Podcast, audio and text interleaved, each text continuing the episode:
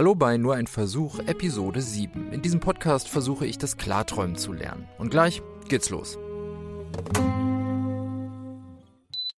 Schon seit über 30 Jahren kümmert sich die Kontakt- und Beratungsstelle, kurz KUB, in Berlin-Kreuzberg, gleich hier in unserer Nachbarschaft, um Flüchtlinge und Migrantinnen. Dort engagieren sich Kreative, Sozialarbeiter oder auch Juristen, um den Menschen Unterstützung bei den verschiedensten Problemen zu leisten. Eines der neuesten Projekte ist Formulare verstehbar machen. Das heißt, sie übersetzen verschiedenste Vorgänge im deutschen Amtsdschungel in unterschiedliche Sprachen. Gerade ist zum Beispiel der ALG II oder auch Hartz IV-Antrag in Arbeit. Dieses Projekt ist spendenfinanziert. Infos dazu unter kub-berlin, also kub-berlin.org-formularprojekt.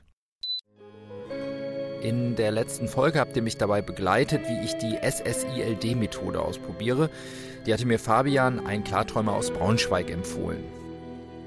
SSILD, das ist, ähm, das ist eine Methode, die stammt ursprünglich aus China, also ist in einem chinesischen Forum zum ersten Mal erwähnt worden. Ähm, da legt man sich hin und konzentriert sich zwei Atemzüge lang auf alles, was man sieht oder auf das Sehen an sich und dann zwei Atemzüge lang auf alles, was man hört und dann zwei Atemzüge lang auf, wie sich der Körper anfühlt. Und das führt man dann viermal durch. Und dann macht man das gleiche nochmal, aber vier Atemzüge lang. Und dann schläft man einfach ein. Und tatsächlich hat diese Methode wohl schon viele Menschen zum Klartraum gebracht. Auf jeden Fall erleichtert diese Methode einen ja, in sich gekehrten Zustand zu erreichen, irgendwo so zwischen Muskelentspannung, autogenem Training und Meditation. Die letzte Folge endete dann so. Jetzt wirst du nochmal eine Chance auf einen Klartraum haben.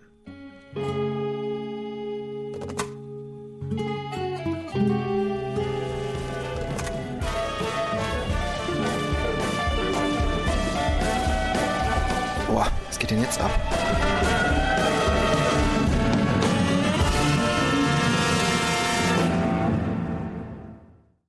Ja, was ging denn da ab? Ich gebe zu, ein ziemlich fieser Cliffhanger. Was war denn da los? Das ist mein 4000 Hertz Kollege Nikolas. Der ist auch ziemlich interessiert daran, ob das luzide Träumen bei mir klappt. Wenn ja, will er es auch probieren, hat er gesagt. Okay, ich muss zugeben, es war kein luzider Traum. Das war ein bisschen gemein. Och. Ja, ich hatte die Vorstufe erlebt. Und zwar, man nennt das hypnagoge Halluzination. Das klingt ja eigentlich viel besser als luzider Traum. Eigentlich schon, ne? Ja. Ken also hast du schon mal gehört? Nö.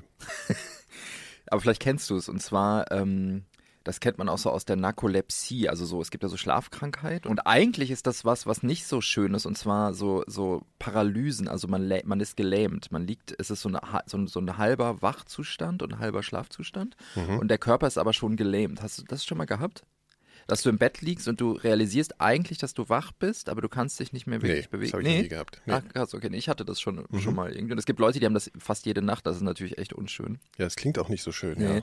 Aber man kann das auch, wenn man das natürlich nicht jede Nacht hat, aber ähm, wenn man das mal hat, kann man das tatsächlich auch positiv nutzen, wie ich jetzt gelernt habe, bei dieser SSILD-Technik, die ich da ja ausprobiert habe. Mhm kann es eben passieren, dass du in so eine Paralyse fällst und dass du halt, ähm, dass dein Körper schon auf Träumen eingestellt ist und auf Schlafen, aber du, der Geist noch da ist. Und eigentlich ist das ja vorteilhaft, weil du dann praktisch mit dem wachen Geist in den luziden Traum gehen könntest. Ah ja, okay.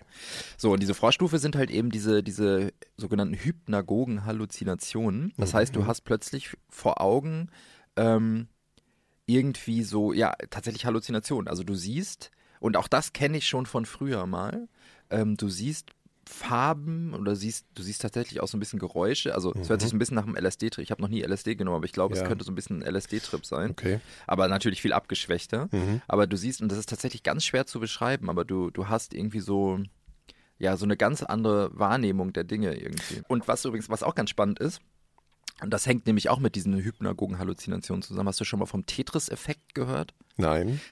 Aber das kennst du bestimmt, dass du, wenn du tagsüber irgendeine Bewegung viel ausgeführt hast. Also das ist zum Beispiel, wenn du, nur wenn du zum Beispiel wandern warst, mhm. dann liegst du abends im Bett mhm. und hast noch dieses Gefühl des Wanderns. Oder mhm. du hast, oder du bist vielleicht Auto gefahren, da hat man es auch oft. Ja, ja. wenn du, ne, Länge, genau. Und mhm. das hängt auch damit zusammen. Also das, ähm, das gibt es auch bei diesem, wenn Leute sich ins Bett legen, dass sie dann plötzlich noch in diesem Gefühl sind. Und auch das ist irgendwie, also ehrlich gesagt, ich habe mich jetzt nicht wirklich wissenschaftlich damit beschäftigt, Ja. aber irgendwie hängt das zusammen, dass der Körper noch in einer anderen Stimmung ist. Okay, und du hattest also diese Halluzinationen dann. Was hast du denn da erlebt? Ja, das ist halt total schwer zu beschreiben. Das ist so gemein jetzt. Also eben so Farben und man ist in so einer komischen, das, ist, das hört sich mal wieder total so irgendwie nicht ganz real oder. Ja, es ist an. ja auch ein Übergang in den Traum. Genau, also, es ist da eben jetzt- über, also du ja. nimmst dann irgendwie so, du hast ganz krasse, so, so, also zumindest bei mir, so Farbwahrnehmung, du nimmst so Formen wahr, also noch nichts Konkretes. Es gibt wohl auch Leute, die haben konkrete Halluzinationen, also die dann wahrscheinlich schon Mhm. irgendwie, keine Ahnung, sich Menschen vorstellen können oder Und eine Bratwurst. oder eine Bratwurst, mh, lecker. Mhm. Ähm, oder sich halt schon, tatsächlich gibt es ja auch Leute, die sich schon eine Geschichte ausdenken und dann in diese Geschichte gleiten können, angeblich, in Okay. den Traum. Aber das ist, also es ist viel abstrakter bei mir. Also es ist wirklich wie so ein, Das machen wahrscheinlich die Profis dann so, ne? ja.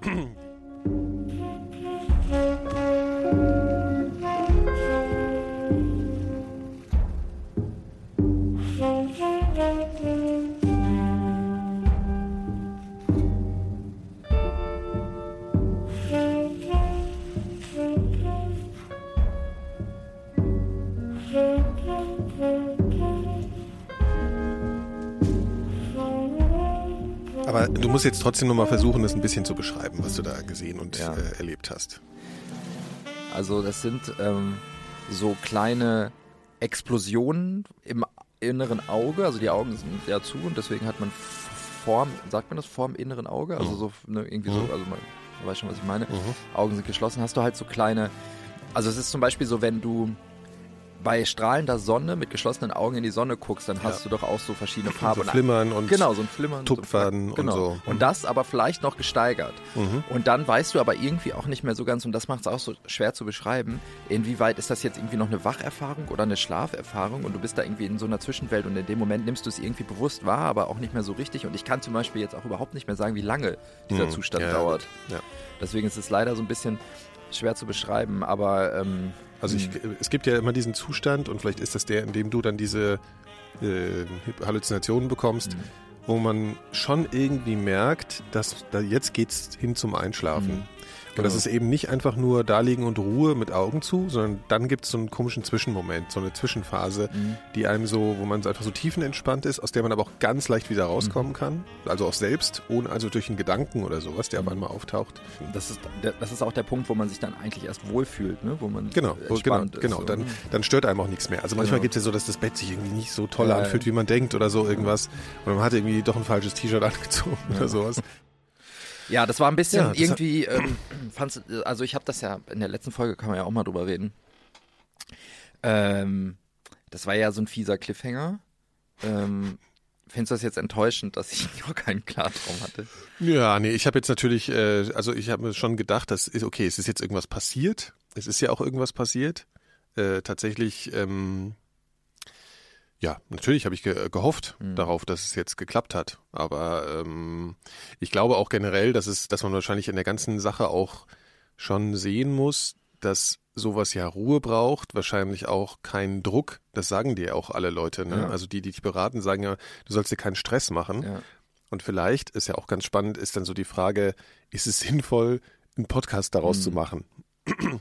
Also deswegen, weil das ja Druck erzeugt. Mhm. Also äh, man muss ja, du machst jetzt alle zwei Wochen deine Episoden und man will ja was berichten. Und vielleicht ist das auch geradezu ein Hindernis. Insofern wäre es sicherlich spannend, äh, wenn du es dann nicht geschafft haben solltest, Mhm. dann mal irgendwie nach einer gewissen Zeit nochmal irgendwann von dir zu hören oder so. Ja. Das wäre vielleicht interessant. Also wenn du dann überhaupt die Muße hast, das noch weiterzumachen. Ich, also ich glaube, da auch die, die Motivation aufrechtzuerhalten oder den, das Durchhaltevermögen, das ist, glaube ich, auch so eine ganz schöne Herausforderung. Ja, also, aber das ist interessant, weil einerseits ähm, setzt dieser Podcast mich da ja total unter Druck und ich muss Ja. immer abliefern. Ja. Andererseits kann es aber auch jetzt sein, wenn der Podcast nicht weitergeht, dass ich dann auch gar keine Motivation mehr habe, ähm, Ja, noch weiter. Ne? Du hast es halt jetzt so sehr, du bist dann halt sehr nüchtern, wenn du das so erzählst, ne? ja, es Und, ist aber ähm, auch im Nachhinein irgendwie so. Also es ist ja jetzt, jetzt bin ich auch nicht, eher nicht mehr so begeistert davon wie in dem Moment. Also. Das ist jetzt im Nachhinein Klar, du bist halt, also du erlebst das halt und in dem Moment ist es wahrscheinlich total überwältigend, aber gerade so Traumeindrücke sind ja auch ziemlich, oder Mhm. Halbtraumeindrücke sind ja auch ziemlich, ver, äh, wie sagt man, flüchtig. hm, Und ähm, wahrscheinlich ist es, kommt es daher, dass du da jetzt so nüchtern drüber redest. Genau, ja, ja, aber es ist auch einfach so, es ist ja auch jetzt, dann bin ich da auch jetzt nicht mehr so begeistert von. Ich glaube, das ist aber wirklich wie so ein, also wie gesagt, ich, ich glaube, es ist wirklich zu vergleichen mit so einem irgendwie so einem LSD-Trip oder irgendwie so, mhm. was, was weiß ich. Und ich glaube, wenn du sowas machst, bist du hinterher, erzählst du auch nicht begeistert davon. Nee, oder? ja. Stimmt. Kannst du es bestätigen? Ja.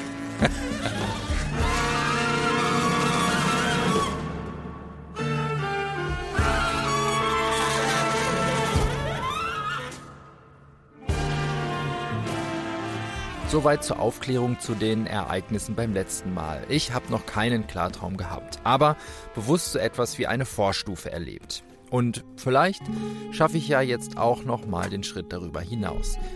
Ich versuche das mit dem SSILD auf jeden Fall auch noch weiter. Die Methode passt ganz gut zu mir.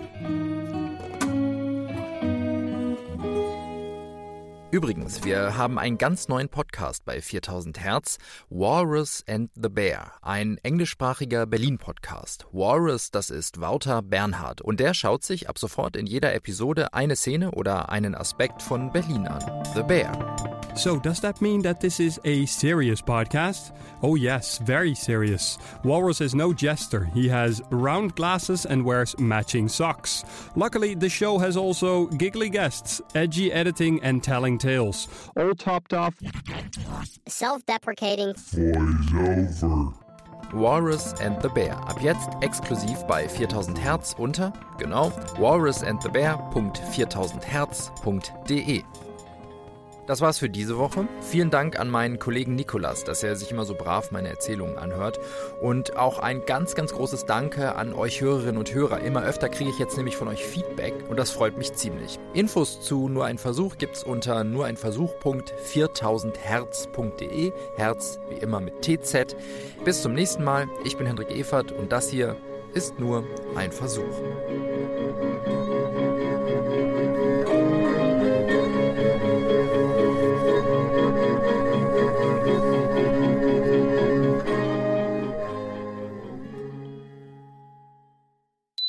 Produktion von 4000 Hertz 2016.